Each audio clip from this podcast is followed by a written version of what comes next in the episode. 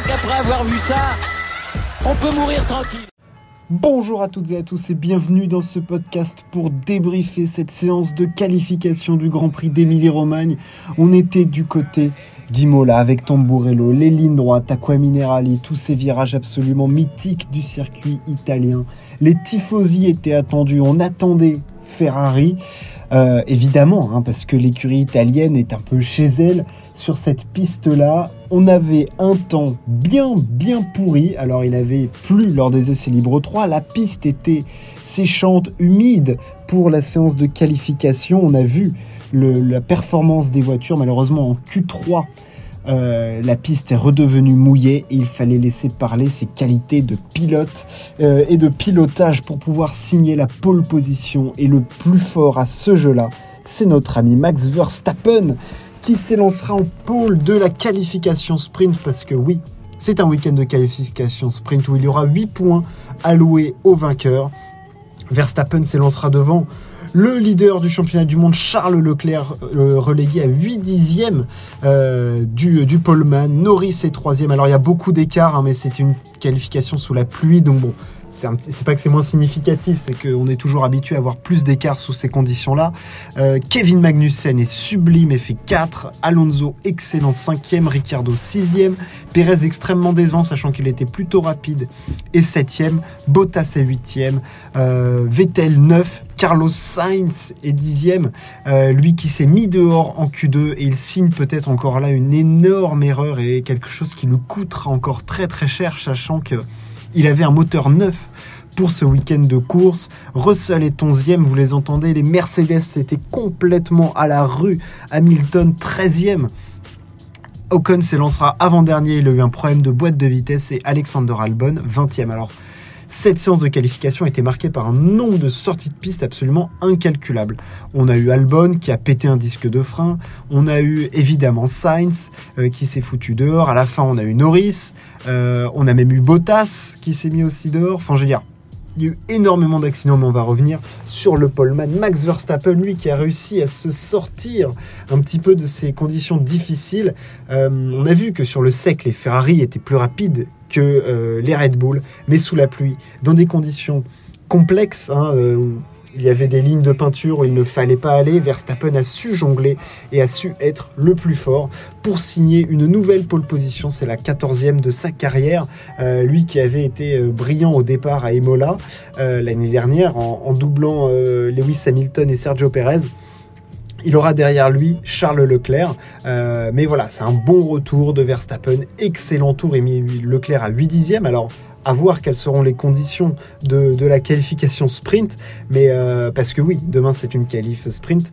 Mais, mais clairement, Verstappen, gros tour. Il a extrêmement euh, bien piloté. Il a surtout profité des conditions. Euh, sous la pluie, il a fait étalage de, tout son talent, bien que il sente que la voiture n'est pas forcément que comme il voudrait qu'elle soit. il a fait fi de tout ça pour signer une nouvelle pole position et il le fallait parce que il est en, il est en manque de points le néerlandais. Il lui faut des points, il faut qu'il puisse lutter euh, face à Charles Leclerc. Et là, voilà, il a une opportunité avec la qualification sprint. On verra les conditions. Si ça se trouve, ça va être dantesque et ça va être énorme. Euh, voilà, il a l'opportunité demain, du coup, de commencer à reprendre des points sur, sur Charles Leclerc parce qu'il ne faut pas laisser partir le train Ferrari parce qu'on le voit. Ferrari n'a pas apporté d'évolution et sa voiture est extrêmement performante. Sur le sec, il signait un doublé 1-2 quasi avec certitude. Donc voilà, il faut que Verstappen profite là, des conditions difficiles, du fait que Ferrari n'ait pas encore apporté d'évolution pour marquer des points face à Leclerc. Euh, Leclerc qui fait deux, il fait le boulot. Il fait le boulot, Charles Leclerc, il n'y a pas grand-chose à dire. Euh, je l'ai trouvé à la limite, euh, dans des conditions pluvieuses. On l'a vu notamment en, essai libre 1, se mettre souvent en travers, faire souvent des têtes à queue. Donc voilà, attention, on sentait qu'il essayait de trouver la limite de sa monoplace. Il n'était pas loin de la trouver. Euh, en tout cas, il l'a dépassé surtout plusieurs fois. Euh, donc euh, ouais, attention à ce qu'il ne, se mette pas dehors Charles Leclerc parce qu'il était clairement sur la grosse grosse limite quand même depuis le début, je trouvais. Et voilà, c'est attention à pas se mettre dehors quand même, à pas trop en faire. Il a un matériel exceptionnel entre les mains, il faut qu'il le fasse, euh, voilà, il faut qu'il le fructifie de façon incroyable. Mais attention à ne pas pousser le bouchon trop loin et, regretter du coup de, trop tirer sur la perf. Euh, mais il fait une excellente deuxième place. Derrière lui, enfin, au contraire de son, son coéquipier Carlos Sainz qui lui fait bah, encore une erreur. C'est dur pour Sainz parce que Leclerc fait un début de saison fantastique, exceptionnel, tout ce qu'on veut. Et lui, là, il, fait une erreur en Australie, et il abandonne, et, là, il se met dehors en, Q2, quoi. Et c'est, t'as pas le droit. T'as pas le droit parce que t'es chez Ferrari qui a cette année la meilleure voiture, et en face de toi, t'as Charles Leclerc qui est brillant depuis le début de saison. Et tu as été en plus resigné pour, euh, euh, jusqu'en 2024, donc euh, Carlos Sainz, il a l'obligation du résultat. Et, et, là, il se plante, mais il se viande monstrueusement, alors qu'en plus, il était hyper performant. Il était même, je dirais, plus rapide que Charles Leclerc depuis le début du week-end. Donc là, franchement, c'est des erreurs qui commencent à coûter très très cher. Il partira dixième sur la grille. Comme j'ai dit tout à l'heure, il avait en plus un nouveau moteur, donc c'est-à-dire potentiellement plus de performance et tout ça. Le moteur a été changé euh, suite à son crash en Australie, donc clairement là c'est une erreur, c'était l'erreur à pas faire pour, euh, euh, notre ami Carlos Sainz. elle va lui coûter cher et déjà la semaine dernière on se disait que c'était peut-être son erreur, le, voilà, le, truc qui allait lui coûter le, fait de pouvoir jouer le titre jusqu'à Charles Leclerc et de passer en statut de numéro 2, là il est presque en train de signer son arrêt de mort. Attention, il n'a plus beaucoup, entre guillemets, même si c'est un championnat à 23 courses, il n'a plus beaucoup de courses pour se remettre dedans. C'est vraiment très très important pour lui de retrouver tout de suite de la performance et des résultats et marquer des gros points. Donc euh, voilà, attention, la qualification sprint doit lui permettre de masquer cette erreur et de doubler rapidement des pilotes comme Vettel, Bottas, Ricardo, Alonso, Magnussen. Tout ça, il doit, aller les dépasser parce qu'il a la perfo pour aller. Voilà, il faut que demain, au départ de la course, enfin à la fin de la qualif sprint, il faut qu'il soit, je sais pas, troisième, quatrième, cinquième, grand max.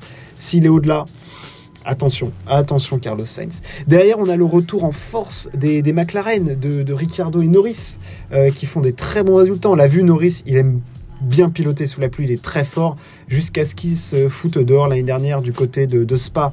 Il pouvait signer la pole, donc c'est des conditions qu'il aime bien avec une voiture pas simple à piloter.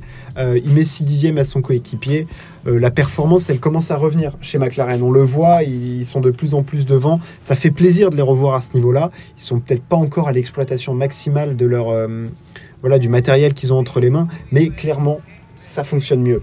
Euh, Alonso 5e, exceptionnel. Magnussen 4e. Alors euh, c'est sûr que les détracteurs euh, qui disent que Haas a une Ferrari bis ou qu'il y a trop de partage de pièces entre les deux auront encore du grain à moudre.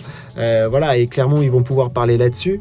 Mais très bonne performance de, Kevin Magnussen qui, qui réalise le meilleur résultat d'une Haas en qualification, enfin légal le meilleur résultat il n'y a rien à dire, c'est exceptionnel ce qui fait le mec, il est rappelé euh, avant le début de la saison, il n'était pas censé piloter une F1 et il répond présent, c'est du c'est de l'exceptionnel boulot quoi. Moi j'ai rien à dire là-dessus, au contraire de Perez qui lui s'est viandé et évidemment des Mercedes qui étaient mais nulle part, nulle part. On a vu euh, notre ami euh, Lewis Hamilton être dans une panade complète, il a failli ne pas passer Q1 quand même et George Russell aussi, c'était quand même très très limite.